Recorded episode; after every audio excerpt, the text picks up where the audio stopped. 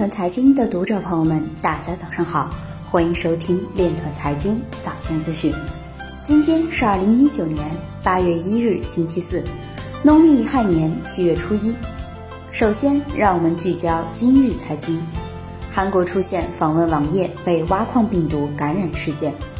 俄罗斯联邦海关总署开始就未向比特大陆矿机付款一事调查远东贸易公司。中国人民大学杨望表示，Libra 若能在全球范围内广泛推行，对小国货币体系或将有较大冲击。合一微博公布币安慈善基金会相关信息，超过百分之六十的区块链园区缺乏下游应用场景或相关产业作为支撑。全球合约市场成交大单空军占优，盘面反弹无力。有媒体表示，全球第二大比特币矿机生产商迦南云智已向 SEC 递交上市申请。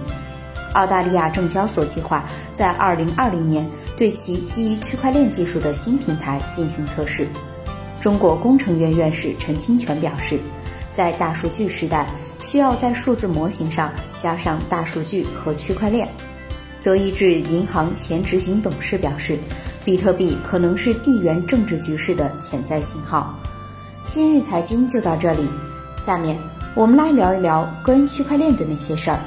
据微信公众号“中国外汇”消息，近日，中国银行前副行长、海王集团首席经济学家王永利表示，法定数字货币可以探讨，但必须非常审慎小心。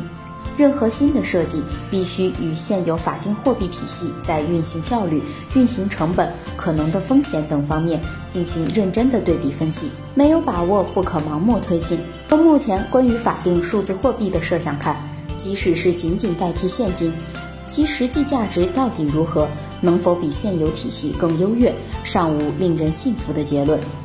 以上就是今天链团财经早间资讯的全部内容，感谢您的关注与支持。祝您生活愉快，我们明天再见。